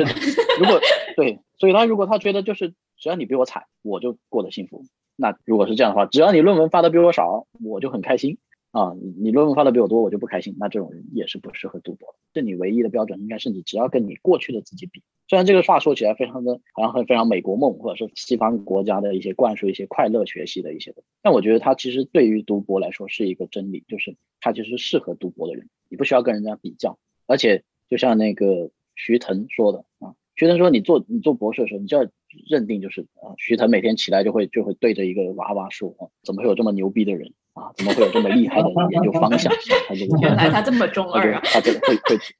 对，他会自己对自己说啊，我我为什么会有这样厉害的人？我觉得他就很适合读博，因为他他很坚持一个方向，而且他明确这个方向是很厉害。就你要相信你自己的研究，就你要热爱自己的研究。如果你不爱自己研究，比如说。”你自己发了三篇论文，然后人家问你这个行这个行业或者这个方向，我觉我觉得这个方向就没有什么用，或是我觉得行业就没有什么希望啊，我应该去学计算机。那你说这样的话的话，可能你相对来说也不是那么适合读。但是有的人他能力到这里，他虽然说了这一点，他说了这个话，但他可能只是一种吐槽，他其实内心深处是爱这个专业，他是可以读。但如果是我刚刚说的情况是。如果你真心的是不喜欢这个专业，然后同时你又这样，比如说我认为我们专业就不行，我们专业应该积极向计算机专业靠拢。比如说你认为景观就应该最后就是所有走完了以后就是应该走计算机这条路线，就所有的应该是为计算机让路，机器学习啊，自动画图，还有还有一种我觉得是排他性很强的，就是刚刚的那种。很自信的那种，相信自己研究的人，如果你到达了某一个阶段的时候，就是你突破了那个阶段，然后到到了一个很很夸张的阶段的时候，那个我觉得那个也过犹不及也不行。比如说，你就认为除了我，所有研究的人都是垃圾，或者是除了我，所有研究的人都是都傻蛋，你这样也其实也不太适合。因为我们这个专业，我个人认为啊，我们这个专业尤其设计领域，我们需要百家争鸣的一个一个东西。就不是说你研究的才是研究，别人研究的就不是研究。这个东西是有很多人，而且本来景观这个东西就非常的，就学科就很综合、很杂。所以我说我们学科没有什么门，对我们学科很杂，没有什么门槛，因为你是给人们用的嘛，所以你要研究很多的普通居民的想法，这些也是研究方向啊。所以就是对于一般的人来说，研究方向没有太多的对与错，或者是优劣的这种分级。但如果你一定要把这个东西分得很明白，那这个东西一定不属于。一个很适合读博的一个一个人。嗯，那我们就进入到下一个问题。刚才我们也其实也有涉及到一些，比如说读博之后，除了当老师，还有哪些就业选择呢？或者说更惨一点，就是说如果你不幸进入了一个长聘制，就是那种非升即走的呃高校当了老师之后，不幸的被被被被淘汰了，那你还能做什么呢？因为我们知道那个复旦那位姜老师，他就是面临了一个没有选择这样的选择，所以他才一时偏激，然后去做出这样子的事情。对，如果说一个一个人，我们都不说这个博士毕业是不是一定要在高校里面找工作，其实很多企业它也是需要博士。那你到企业里面去，我觉得也是可以。像像那个广州曾经是哪一个，好像是广州建筑设计集团还是哪一个？他们曾经就给出了非常丰厚的条件，就是招聘博士。然后也像比如说像越秀，越秀集团，他就招城市规划的博士。然后他也是以博士后的形式，他有博士后工作站，他也是也是有那种类似飞升即走的一种机制的。但是可能在企业上，可能你的压力可能会相对来说比较小一点。但是很多人是风险与利益并存。你在企业当中，可能你会收获更多的金钱，但是你可能在高校当中，你可以收获一个更稳定的一个生活。所以这也是他们去去去纠结的一个方向。那如果说你飞升即走的话，不幸被飞升即走走掉了，哦，你可以换学校嘛？毕竟是人家看到你是个人才的话，人家还是有可能会会去收你。但如果你说我从复旦飞升即走了以后，我能不能再到同济去？或者说我复旦飞升即走，我能不能到交大去？那这可能就不行，那这属于定位不清。你都已经被复旦飞升即走了，你凭什么还可以去交大去？或者说像有的人就就在网上嘲讽那个蒋老师，就说你一个从苏大飞升即走的人，就苏州大学飞升即走的人，你凭什么认为你还可以去复旦？不是因为复旦呃看中了他的能力，专门把他招聘过去的。对啊，就是这样。那这个东西也看机缘，不是说一定没有。就是如果你不幸的被飞升挤走走掉了的话，人生是不是只有进高校当老师这一条路？比如说你让我一个学景观的，就我可以去去地产公司去工作，我可以去各种集团去工作，可以去各种设计单位去工作。但设计单位是否需要博士型的人才不一定，就人家可能要，但是人家可能要的数量不是很多，人家可能要一到两个、三到四个就够。但是有没有这样的单位愿意承担这样的风险，有可能打破薪金架构的这样的一个风险去招聘一个博士？这个就看自己企业的一个对这个事情的一个判断。他们肯定不可能把博士跟普通的本科生给一样的薪水，你自己你也看不上。那他们怎么样去放平自己的心态去找一个新的工作？这就是他们需要去判断。对，其实如果企业要招聘博士的话，他也需要考虑。很多问题，有一些设计单位他是有招博士的，但然后但是招进来之后，可能就是让他做一些研究，可能作为企业的一个 marketing 啊，或者是一些宣传之类的东西，但其实也会引起其他员工的不平衡。其他员工说：“我天天在这里画图，画的跟狗一样，九九六或者零零七，是吧？”然后一位博士坐在那里，比我们拿着高很多的薪水，然后他每天感觉很闲，就很晚才来，然后很早就走，他每天就在那里搞搞 PPT 或者。写两个字儿，就其他人其实也会心里不满。对，就是就我们会遇到这样的情况。对，比如说我们我们去企业去去实习啊，或者是去干别的活的时候，人家也会说，哎，你那个团队，嗯，那个团队是博士的团队，总是不加班的。然后人家对你会有一点意见，就我们自己也会会感觉到有一些有一些不舒服。不是说你你在意别人的想法，而是说你觉得你是跟别人是一个团队，但是你的团队的人因为你是一个博士而没有容纳你。因为这个社会上对于博士的刻板印象 是是非常深刻的啊，就是对于博士啊，你们博士怎么能看电视剧呢？就像我经常被人家问，你一个博士为什么要看《知否》这样的电视剧？博士为什么就不可以看《知否》？就是这样子的一个问题，就是他对博士的刻板印象是很明显的。然后他对于一个博士来说，他认为你博士你都不九九六，然后你也不不做设计图，然后你没有为我们产生各种各样的效益，然后每次我画出来的图你还要批评我一顿。但是公司给我出这个钱，就是让我来批评你，就是我批评你是我的工作，就像 HR 压你的薪水是 HR 的工作一样。我批评你的图画的不好，或者说我批评你的图有一些点没有考虑到，这是我的工作。所以这个需要博士自己内心去去调节，你不能指望着每天九九六的人这么辛苦的在给公司增加产值的人，还要照顾你脆弱的心理。就你已经不用加班了，应该是你去照顾他们脆弱的心理。所以你这个心态要摆正，就是你不要指望着公司的其他员工对你发出不友好的信号的时候，你不要指望他们去照顾你，而是你应该反过来照顾他们，因为他们比你。就是相对来说，在公司里面工作的时长更长，他们的身体所受的损耗和他们的怨气是比你更大的。所以，你要是选择去企业工作，拿着企业的高薪，然后看着所有的下辛苦的加班，就是为了支付你的高额的薪水的时候，你应该 内心有一种感激，而不是有一种对别人的一种，因为你这样的话会别人会不利于团队建设，因为你都是一个没有人要的博士，我都已经把你收到我的企业里面来了。还把你当一个佛一样 marketing 啊，给为了 marketing 的东西把你供着，那你应该对人家心存感恩，就像之前经常说的一些啊，免费的感恩一些。又来了，这句话真好用。嗯，我想接着前面那个关于教师的问题问一下，其实也是出于一种功利的。这种心态，就是作为一个设计学院老师的话，他的每天的工作是怎么样的一个比例？比如说，我了解到的老师可能会需要一方面是教学，然后还有很多的这个科研任务，同时还有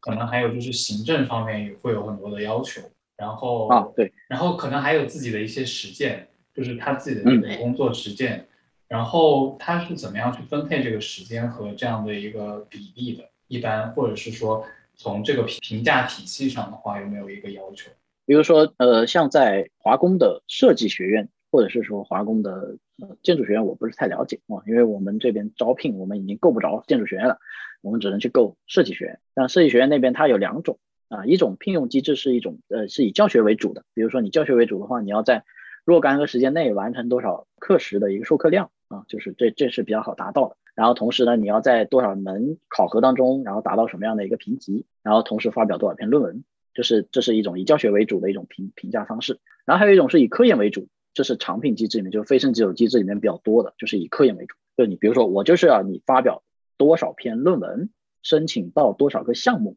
你才能够符合我的一个考核的一个要求。那你就看你自己去跟高校入职以后跟高校签订的这个合同。那如果这个合同上面写的是我必须，比如说三年内拿下国家基金，所以为什么那个他要卡那个三十五岁？因为青年基金的申报年龄就是三十五岁，所以他们卡三十五岁的目的是在于此。所以你如果签订的东西是要求你要去做一个高校的一个研究的东西，就是以研究为主的话，那你分配在研究的时间就会更多。那如果说你自己的研究或者是你自己的。一个横向课题，或者是你自己想要做的一些实践，那这个属于你工作外的内容。那你要投入多少时间在工作外，那就看你自己的一个追求了。比如说，有些人就是我完成了我本职工作，比如说我今年要发一篇论文，我二月份就发出去了，我已经发成功了。那我接下来的十个月，我就可以干我自己想干的事情，我就可以去教学，可以去怎么完成我教学任务，完成我别的实践任务。那这个东西跟他自己的自由时间的分配有关。那如果某一些学校，像我以前工作的学校，我们是要求新的老师来的话，你要。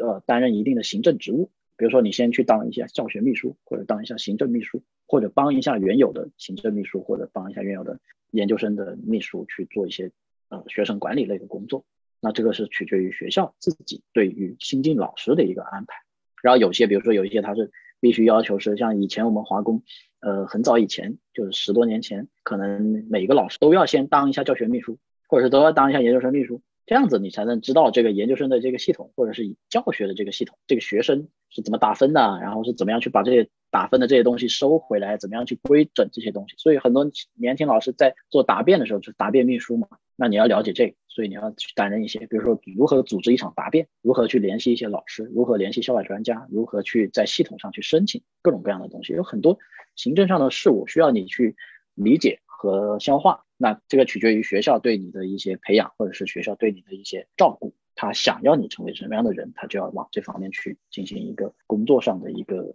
相应的一个培养。但是具体投入多少时间，投入多少比例，是取决于你对自己未来的一个工作上的一个规划，同时取决于你跟学校签订的合同上面写了多少要求，你要在多少时间内完成，那你就要自己去分配这个时间。哦，对我感觉年轻老师好像除了教学和研究之外，他需要做很多其他的事情，比如说组织一些活动，或者有什么国外专家来了，他要翻译，或者说他得当班主任，或者像你说的去做一些什么三下乡的事情，就是这些有的没的，其实吞噬了他们很多，就是写论文啊，或者说真正投入教学的时间。嗯，对，因为有老教师在干着这个教学的活，然后年轻的教师，因为你年轻力壮嘛，你不带人去三下乡，难道你要让那些快退休的老师去带三下乡吗？这个肯定是不不合理、不可能的，对吧？然后有些可能是，呃，有些学生他可能也希望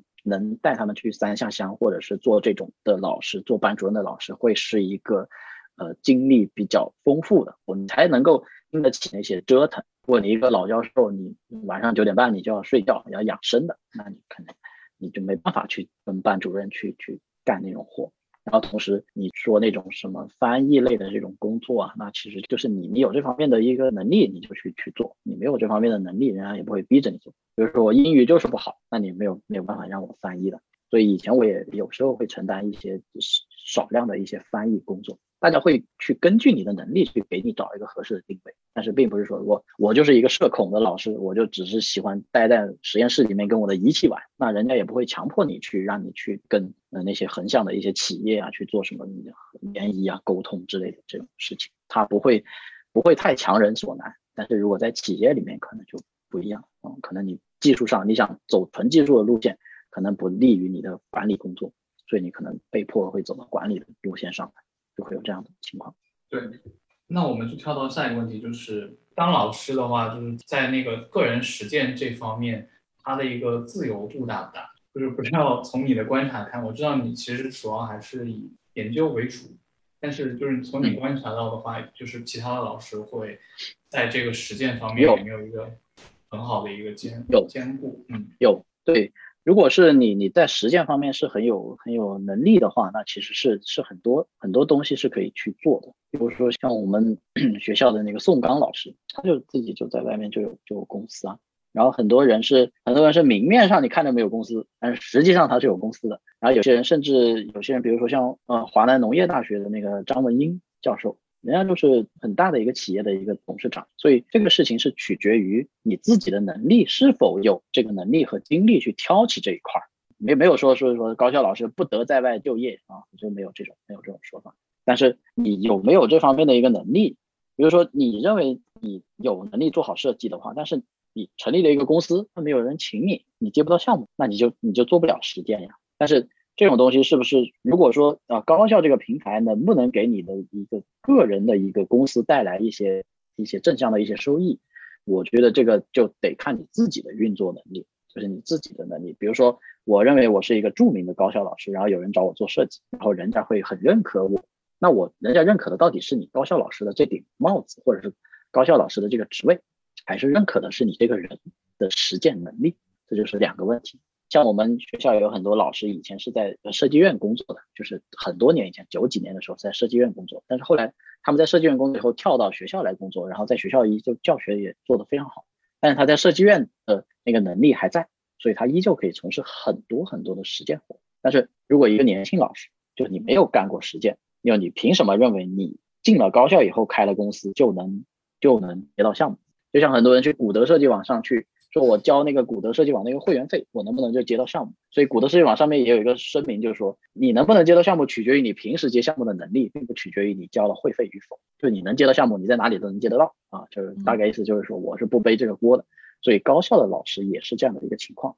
如果你在高校上班，你能不能在外面兼顾公司，或者是在再有其他方面的一些收入，或者是说你能不能成立公司以后还能接到项目，这也取决于你。自己的一个个人的一个能力，比如说我一个研究建筑与历史与理论的，你让我去做什么实践呢？谁会找我做实践呢？就相对来说比较少，但是也不排除有的人理论做得很好，实践也做得非常好。比如说像朱玉帆老师，他就很强，我就两手抓，两手都要硬，而且特别的硬。但是有些人就是我只能兼顾一头啊，像我这个就是我作为一个学生，我光做研究就已经我就已经很难了，我就没有办法去做就真正的实践类的项目。对，而且对于青年老师来说，如果有那么大的论文压力，比如说你每年要发多少论文，发多少期刊，参加多少会议，一定要达到什么目标的话，就算你有这个能力去做设计，也不一定有这个精力去分散到那那一部分去做实践。然后我还观察到。有一些学校，它其实是意识可能意识到了，就是理论和实践这这两个方面的分离啊，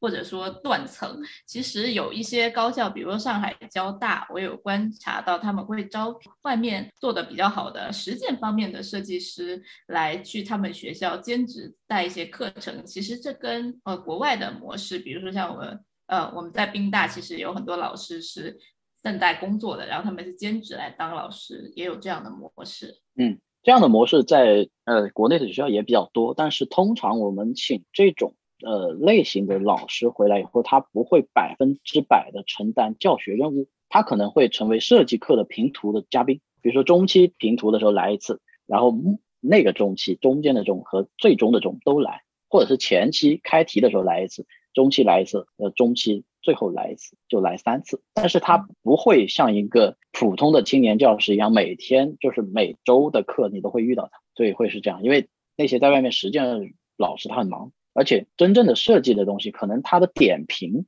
最能体现它的价值，并不是说他不是每天要盯着你啊，这个 CAD 上面这个东西要用云线，那个东西要导一个圆角什么的，就他不会教这些，他的点评其实才是重要的东西。所以他的点评能不能给学生带来帮助，这就是他所做这个工作要要干的事情。所以我觉得国外应该也是这样，你也不会每天都见到在外面实践的老师，每天像 助教一样这样。他们至少一周，他们是每个设计课都自己带的，对他们就是完全的承担教学的任务。那这个就这个就比较好，比如说像最近呃最新的一个呃采访。就是马采访马岩松的那个，就是问他还在不在北京建筑教书，他就说我现在就不教，我现在就不带，因为他觉得他带那个东西成果转换率比较低。但其实也不是，也不是说，因为教学本身是一个很辛苦的事情，不光光是马岩松不想带，甚至连袁隆平院士都不想带。袁隆平院士自己在曾经的那个里面就说，人家问他你带博士吗？他就说那个死脑细胞。就那个东西是很累啊！如果你让一个在外面实践的一个一个专家，但是在外面实践专家在我们国内，他又好像成不了太大的一个博导，就是说你很少见做实践的人会成为博导。院士可以成为博导，但院士他是两手抓，两手都很硬的那种。对，比如说你想让马岩松来当博导，可能就比较难了。但是他有没有这个能力？我觉得是有，我我觉得完全可以。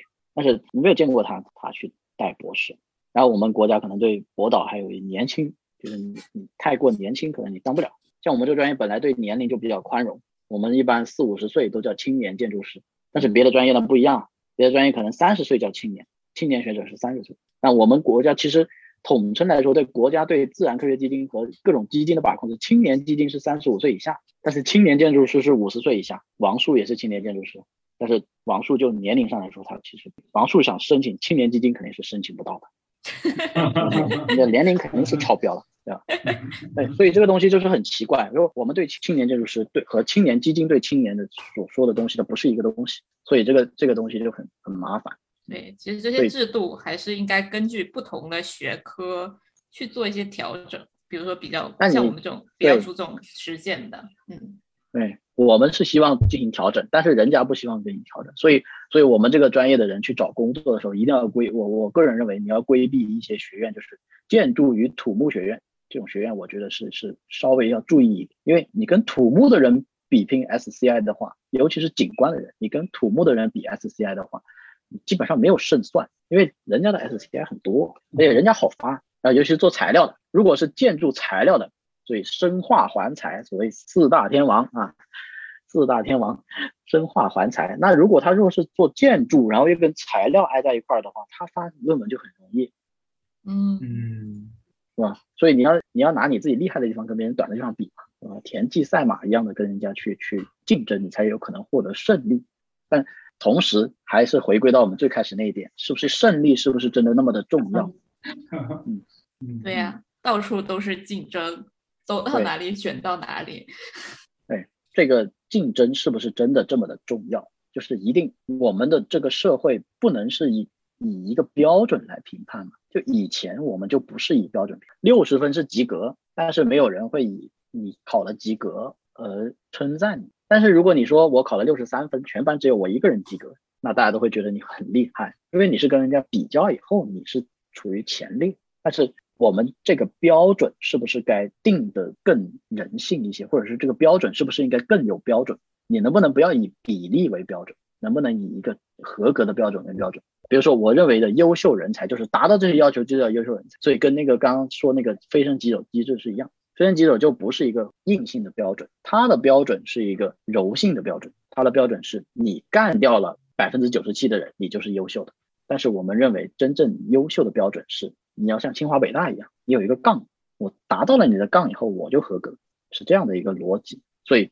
比较是不是真的如此重要？战胜别人真的就这么爽？有些人可能觉得是的。就对学科而言，我觉得没有必要战胜别人，因为学科在发展，而且我们国家就景观专业来说，我们国家已经落后了美国，落后了西方的欧洲的其他国家，已经落后挺多的了。我们国家在很多东西上其实落后很多的。那你。不要再自己在内斗消耗一些东西啊，消耗一些精力，不要再为了一个什么翻译的问题在那吵得不可开交。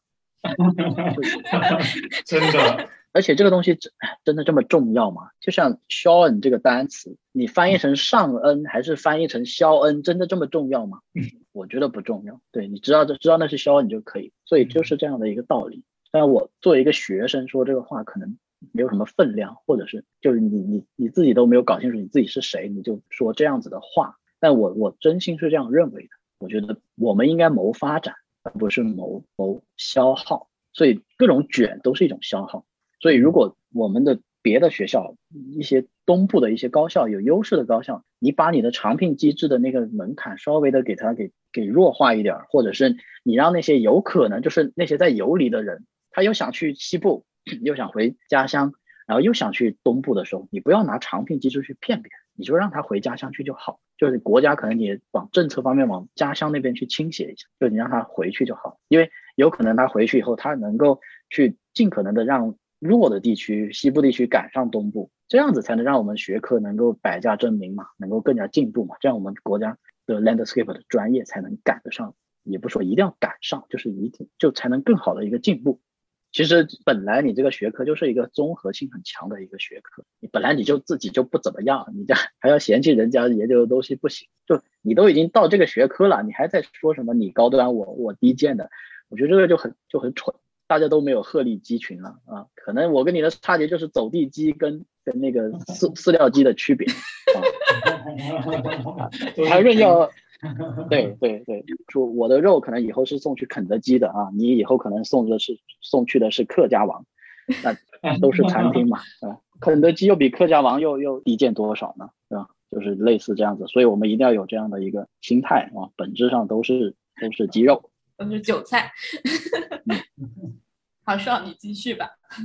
我觉得好像刚刚已经就是聊到了这个内选的事情，就是已经就是聊过了。其实也提到了很多关于就是关注学科本身，而不是去更多的在意就是这种比较的问题。那我觉得我们可以直接就聊一下最后这个话题。你觉得现在的这种制度有什么可以改善的地方，来缓解就是对于博士或者是对于高校教师的这样的压力？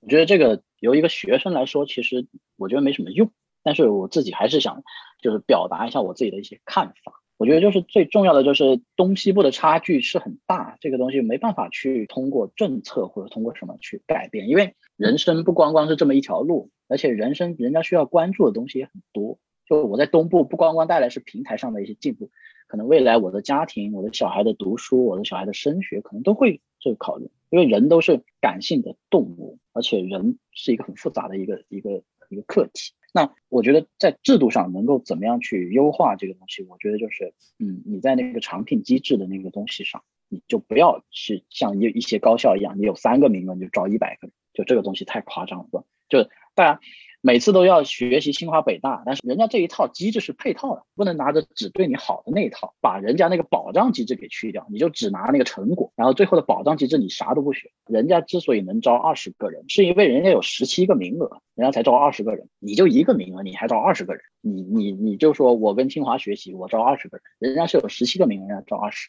所以这个东西是不一样的。所以我们学，你要学你就学的彻底，结果我们西学东进啊，很多人都是说。我们学学国外的东西，我们一定要学回来，一定要本土化。那本土化，你往好的地方本土化可以，但你不能说是你扭曲别人，是人追求利益的本土化，那个是不行。比如说像呃国外的长聘机制，有很多人在国外就是长聘机制，他长聘的时候他给的薪水是足够，或者说他换学校的时候，人家不会因为你是被这个学校淘汰的而不要你。那人家是什么样的机制在保障这个东西，就保障这个长聘机制去运行的？我们有没有学到这一块？那你没学到这一块，反而长聘机制那一套摘果子割韭菜的那一套，你学的倒是溜得飞起。但是别人的后面的保障机制看不见的东西你不学，就跟我们之前那个白银那个马拉松的那个情况是一样的。你学别人马拉松，你又学不到别人的保障的能力，你连救援团队你都没有，那你凭什么举办越野马拉松呢？所以就是这样的情况，学了对自己最有利的那一部分，但是人家后面的那些看不见的保障机制，人家是不学。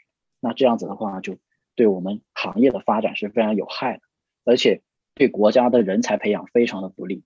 你培养出了一大批的优秀的人才，最后培养出来的人都被你自己消耗掉了。人家都不是内卷自己卷掉的，是你把别人聘回来让别人内卷的，别人本来不想卷。所以这样子的情况就让人去很怀疑你的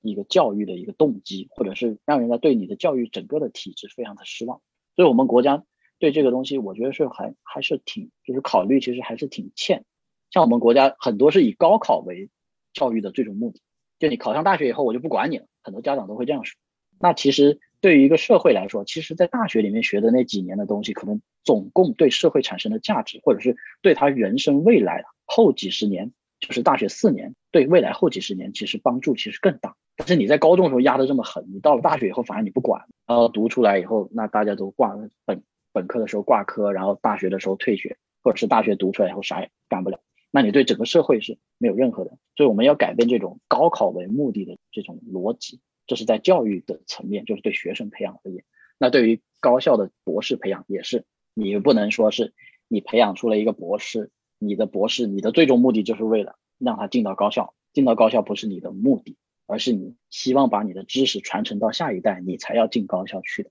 并不是说你到高校以后你就到你人生的终点了。那即便你从高校里面被长聘、被清退了，或者是怎么样，那又怎么样呢？那当时你长聘的时候。的这一个机制，你就应该给它完善，不应该是一个骗人的一个游戏。比如说，你可以用一种相对粗暴的形式，我就说，你要是有一个名额，你就只能最多只能招两个长聘；十个名额你就招二十个，淘汰率百分之五十，已经很残酷很残酷了。人家都是淘汰率百分之三、百分之十、百分之五这样子，那你就把这个比例给控住。你要是有那些经费给发给这些东部的高校，或者是优秀的这些一线城市的高校的话。你还不如把那些经费发给西部的学校，让他们有更多的经费去支持，就是弥补这个差距。但是这个东西又涉及到两个点，就是高好的学校它有这个经费，它能用得出去；但是有一些学校它可能你给他钱，他也没办法用。就像有些学校，他我就没有这个实验室，你给我这个钱，我也建不了这个实验室。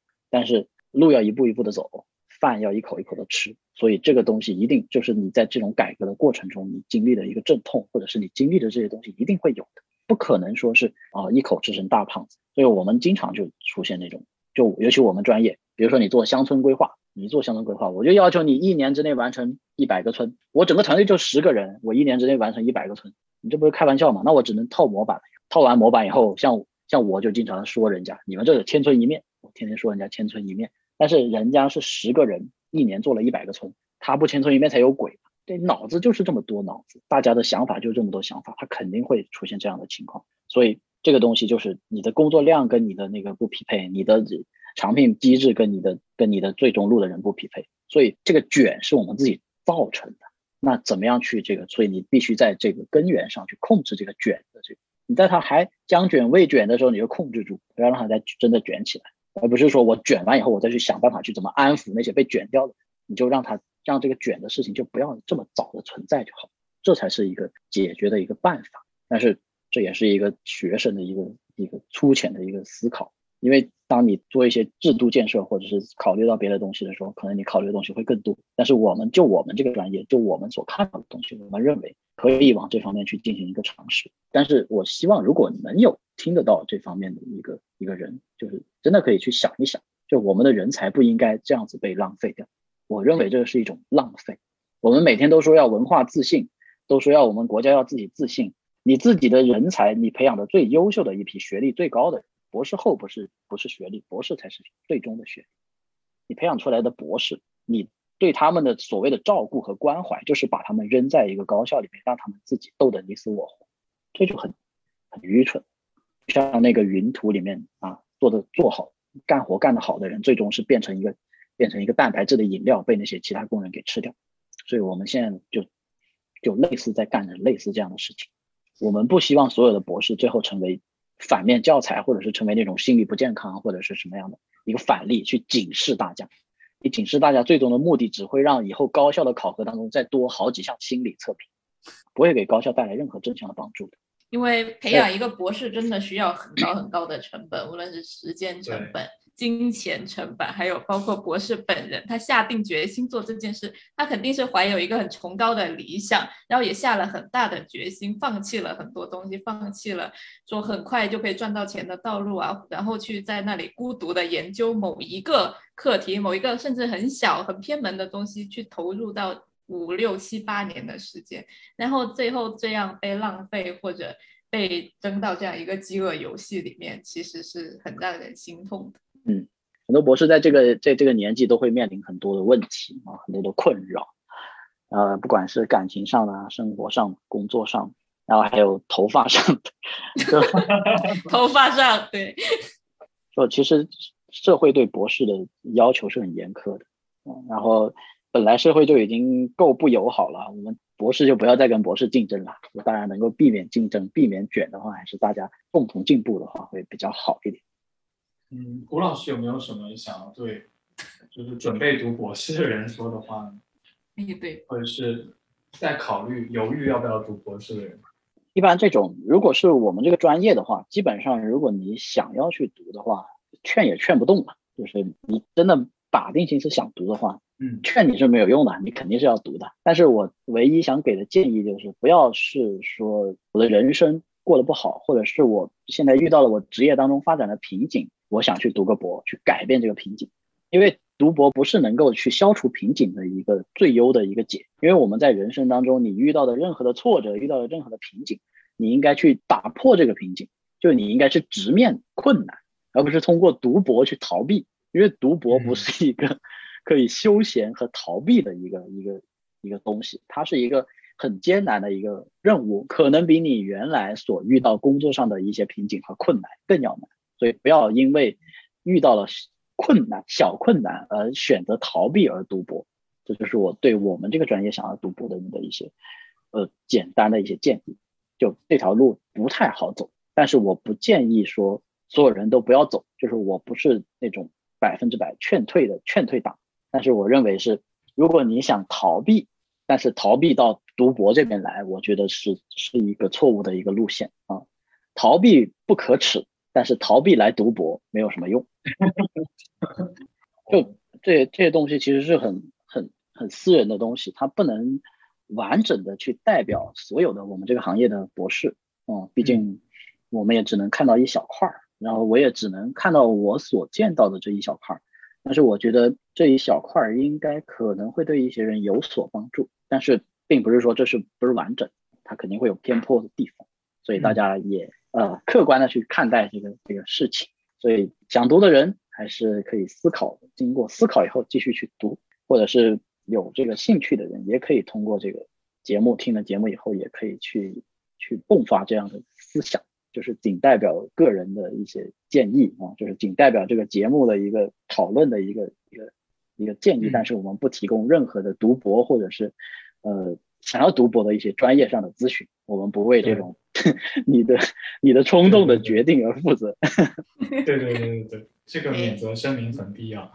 对，然后我们的听众如果有一些你自己没有很想读博，然后你的爸妈一直逼你读博的话，你也可以转发给你爸妈听听，让他们知道博士不是他们想象的那样。对，有些有些老一辈的家长，他就是把博士停留在一个社会地位很高，然后呃，如果你是做了副教授的话，你可以连课都不用去上，每天在家躺着玩游戏。像我的表弟就是认为是这样子。我表弟每天都想着自己去读完博士以后，然后他会当上副教授，然后每天在家里面打游戏。但其实这个是不对啊！我觉得真的是到了那一天，这个这个事事情是不可能出现。嗯，而且以前可能在四十年前或者二十年前，可能博士人家是求着你去工作，但是现在博士都是要自己去耐心的去找工作。工作不是没有，关键是在于你认为那个工作适不适合你，不要太有偶像包袱。对你都一个博士了，你还有什么偶像包袱？人家不歧视你就不错了。怎么回事？不是要保护博士的吗？对要保护博士，博士是珍 惜珍惜动物，关爱博士。这应该关爱，但是但是实际上我们没有没有感受到太多的关爱。哦，没事找博士聊聊天，关心一下。心理还健康吗？头发还在吗？如果对，如果他们对我们有关爱的话，他应该那种各种各样的大型的植发机构应该看到我们的博士学生证的话，应该给我们更高的优惠啊！但是我们 只看 只看到了前一百根头发免费这样的一个一个广告类的宣传，没有说博士优惠百分之五十这样的说法。可以，如果有如果有植发产品想要找我们 做广告，也可以找我们。对，我们可以帮你联系胡老师，让他代言你们的产品。但是他们这个头发看起来很不错，对啊，看起来很多。他们说这个对对，所以所以有的人认为我就是有的人认为我的学术水平不是很高，不够是吗？对，然后他们他们也会认为我可能没有把心思花在学习。对你一定要你一定要有一个中间的量，就是你的头发不能太多，太多会认为人家会认为你学艺不精，太少呢，人家会认为你这个就人家对你刻板印象非常深刻。还是学艺最好就不精，对对就学这两下就掉成这样。对，所以怎么样，反正就是只要你是个博士，呼吸可能都是一个错。对，所以能够保持一个在读博期间的一种高度的一种自嘲，或者是一种对自己的一个一个一个放松，或者是对自己的一种调节，我觉得是很有必要。就你自己能够自己自嘲，就是你自己能够放过自己的话，你未来可能读博的路会比较顺。好好，好好，那我们感谢吴老师做客我们今天的节目，带给我们非常多关于博士的一些从内部看到的一些景象吧。拜拜，拜拜拜，谢谢谢谢，谢谢。拜拜。